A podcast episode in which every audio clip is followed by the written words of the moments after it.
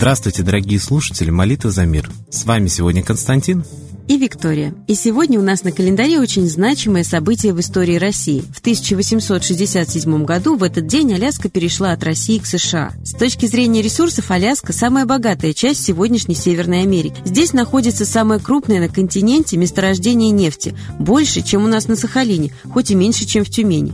Есть на Аляске крупнейшее свинцово-цинковое месторождение, больше 100 миллионов тонн, плюс добрый десяток богатых месторождений золота. Продажа Аляски – событие до сих пор значимое значимое и достаточно болезненное для российского политического осмысления, событие, которое до сих пор окутано рядом мифов. Официальная история нам гласит, что с 1799 по 1867 год Аляска с прилегающими к ней островами находилась под управлением русско-американской компании. Боевые действия на Дальнем Востоке в период Крымской войны показали абсолютную незащищенность восточных земель Российской империи и в особенности Аляски. Дабы не потерять даром территорию, которую невозможно было защитить и освоить в обозримом будущем, было принято решение о ее продаже. Так, в Санкт-Петербурге состоялось специальное совещание, на котором присутствовал Александр II. Все участники одобрили идею продажи. По предложению Министерства финансов был определен порог суммы не менее 5 миллионов долларов золотом. В марте 1867 года российский дипломат Стекель прибыл в Вашингтон и официально обратился к госсекретарю США с предложением о продаже Аляски. Так, территория площадью 1 миллион 519 тысяч квадратных километров была продана за 7,2 миллионов долларов золотом. Получила ли Россия всю указанную сумму, до сих пор неизвестно.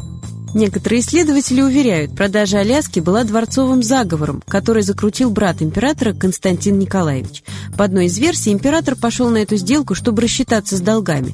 В 1862 году Александр II якобы был вынужден занять у Ротшильдов 15 миллионов фунтов стерлингов под 5% годовых. Возвращать было нечем. И тогда великий князь Константин Николаевич предложил брату продать что-нибудь ненужное. Ненужной вещью в России оказалась Аляска. Все деньги от продажи богатейшего куска русской земли пошли на счета железнодорожных компаний, которые через подставных лиц принадлежали великому князю Константину и его окружению – среди которого была и любовница императора Александра II, княгиня Екатерина Долгорукая. В самой Америке в то время было мало желающих приобретать эту огромную территорию, которую противники сделки называли заповедником для белых медведей. Есть мнение, что России даже пришлось подкупать голоса в Сенате США, чтобы продать Аляску. Сенат США ратифицировал договор с перевесом всего в один голос «за». Но когда на Аляске были обнаружены золото и богатые минеральные ресурсы, эта сделка была признана величайшим достижением администрации президента Эндрю Джонсона. Существует и третья версия. Александр II проиграл Аляску в карты одному американскому чиновнику, и якобы даже не навсегда, а лишь в аренду на 99 лет. В любом случае, срок этот давно истек. Как бы то ни было, факт налицо. История с продажей Аляски очень запутанная, но сегодня эта богатейшая земля принадлежит Америке. 18 октября также значится в истории как дата издания декрета об образовании крымской автономии в составе России. Это произошло в 1921 году. В 1945 году автономия была преобразована в Крымскую область, а в 1954 году передана в состав Украины. В 2014 году большие части территории Крымского полуострова были снова включены в состав России. Официально воссоединение Крыма с Россией произошло на основе референдума, и русскоязычное население действительно очень хотело вернуться в состав России. Но организовать референдум без способничества властей сегодня в стране практически невозможно. Событие это вызвало очень большой резонанс в мировой общественности. Многими государствами признано не было, привело к серьезным разногласиям между Россией и Украиной.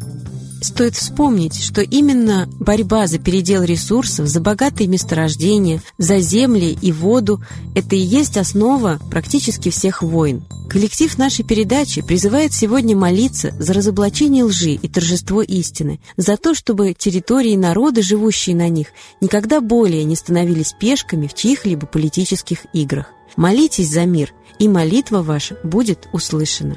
А мы передаем слово Светлане Ладе Русь.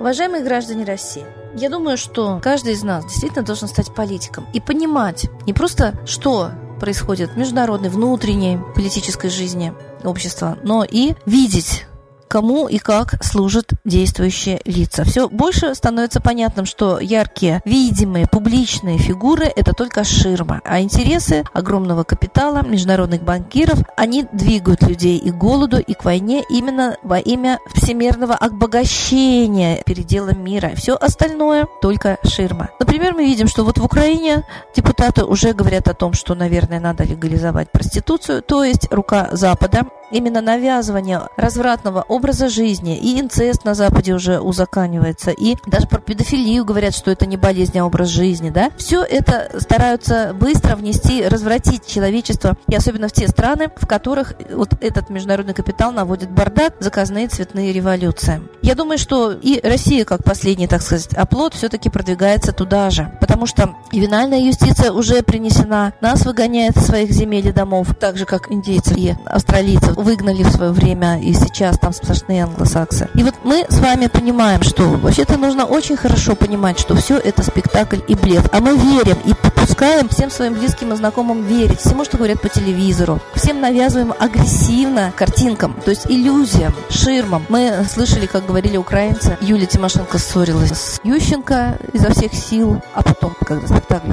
публичный закончен был телевизору или на митинге, они спокойно садились в обнимку, практически ехали кушать в кафе. То есть понятно, что есть даже такой прием проигранные бои специально, да, когда боксеры бьются, зная, кто проиграет иногда футбольные матчи. Мы знаем, что и спорт большой бизнес, и знаем, что политика это большой бизнес. И Гильба, политолог, говорит, что Путин только ширма, он как бы пиарит, отыгрывает, оформляет своим поведением те решения, которые за него уже давно приняты. И он только за несколько дней узнал, что ему Крым занимать. То есть я, например, считаю, что Путин это очень хороший артист, двойник. И я бы очень хотела, чтобы присмотрелись к этому и наши граждане, и присмотрелись даже к той же самой Алле Пугачевой. Совершенно разная внешность каждый день на фестивале «Новая волна». Если посмотреть просто фотографии папарацци, как она выглядит в своем замке на дне рождения у детей, что сейчас было в интернете, это совершенно другая внешность. То есть нас дурачат. И на обложках журналов часто появляется не Алла Пугачева, а двойник. По моему глубокому убеждению, лично я это вижу. Я бы очень хотела, чтобы вы присмотрелись. И понятно, что двойниками кто орудует? Спецслужбы. Шоу-бизнес это тоже большой бизнес и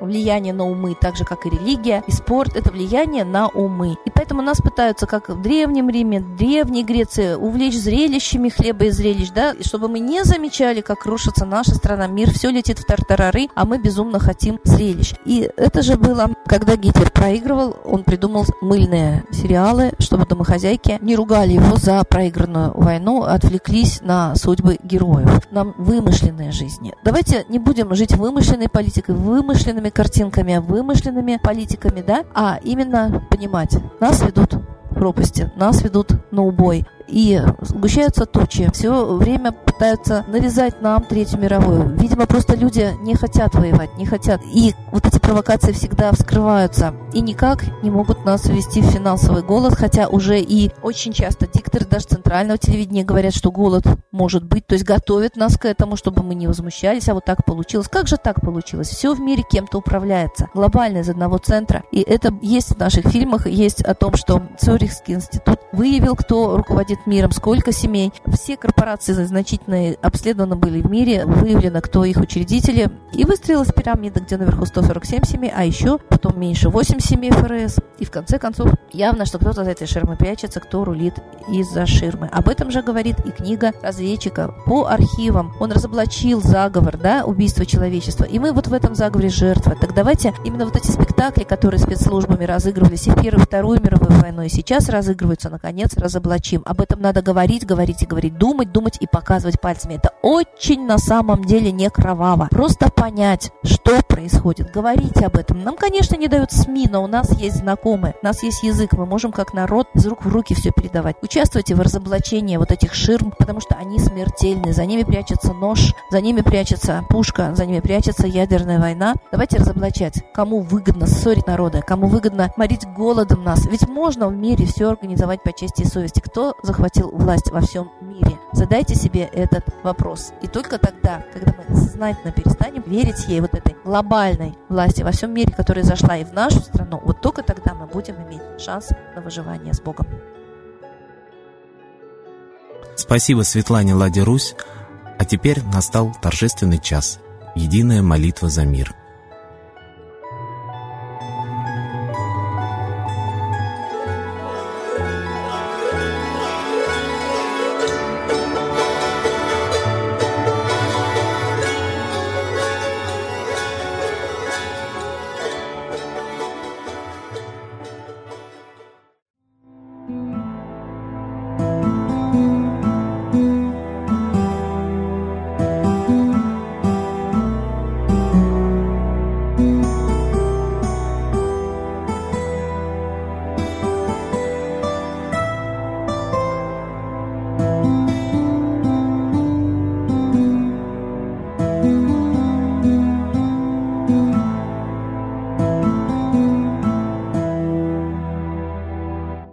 Смерти и зла над Россией клубится, И заговор тьмы над народом глумится. Поссорить с соседом, живущим в стране, А НАТО, Китай, приготовить к войне.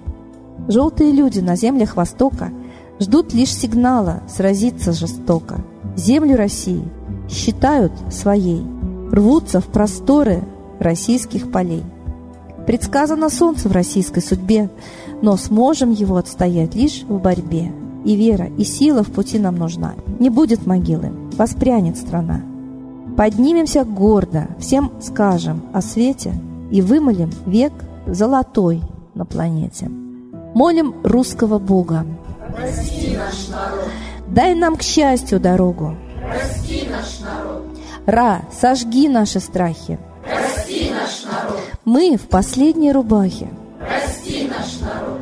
Молим солнце вернуться, Спаси наш народ. чтобы от страха не гнуться. Спаси наш народ. Митра, Ра, Майтрея, Спаси наш народ. нечисть нас не жалеет. Спаси наш народ. Русские люди, вперед, за богами, вслух повторяйте вместе за нами. Если молитва уйдет в небеса, снова начнутся у нас чудеса.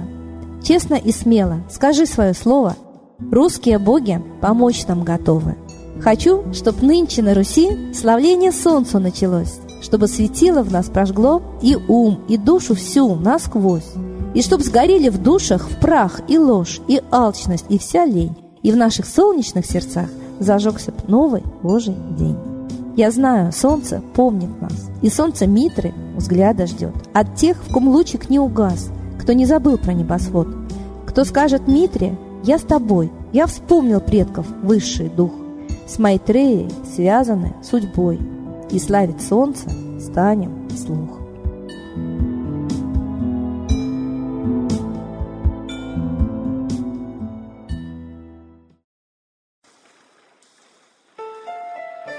Новый порядок несет сатана. Миру готовы мор и война. Русские боги, спасите страну. Трусости, лени, простите вину. Митра родителем был нам небесным, стал он Майтреей, великим, известным.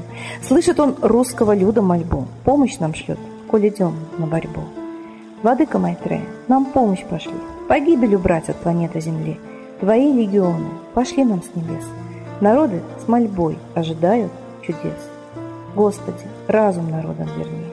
Вновь наступили тяжелые дни. Снова войска на готове стоят. Снова на смерть посылают солдат. Брат поднимается снова на брата. Мы в эгоизме и лжи виноваты.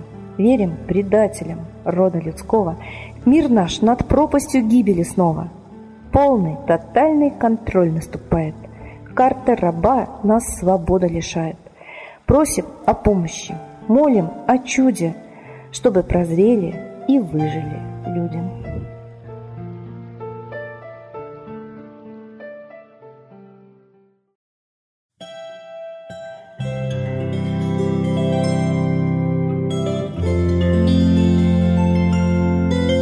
Спасибо всем, кто был с нами и молился за мир. А мы с вами прощаемся до следующей трансляции.